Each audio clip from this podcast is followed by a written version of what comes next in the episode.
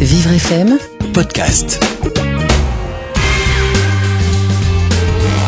Kaina nous écrit de Villiers-sur-Marne. Mon fils ne supporte pas que je ramène des hommes à la maison, et notamment mon dernier petit ami qui est hémiplégique et marche avec une canne.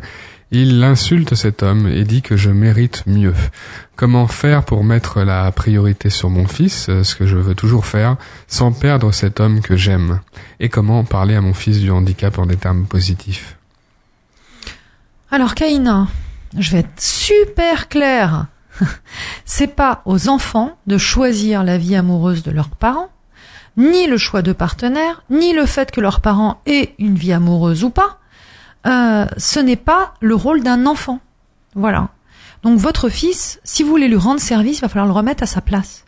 Et même si ça lui plaît pas, ça lui fera un grand bien. C'est vous qui fixez les lois, les règles dans votre maison, c'est vous l'adulte. Et ce n'est pas votre fils. C'est vous l'adulte et votre petit ami.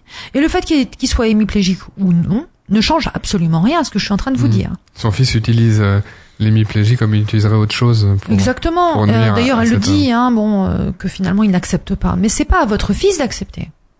C'est pas à votre fils d'accepter ou pas. C'est vous qui imposez parce que vous êtes l'adulte et ce sont vos choix de vie. Et vous avez encore le droit en tant qu'adulte de choisir la vie dont vous avez envie. Tout simplement, la priorité sur l'enfant, on entend souvent cette phrase de la part des, des parents. L'un n'empêche pas l'autre, la vie familiale, la vie de couple. Mais un a de la enfant, place pour tout. un enfant, pour bien grandir, a besoin de garder sa place d'enfant. Sinon, il est confus.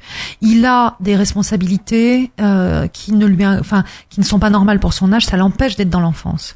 Donc, on, on- les parents pensent ainsi qu'ils rendent service à leur enfant. C'est tout le contraire.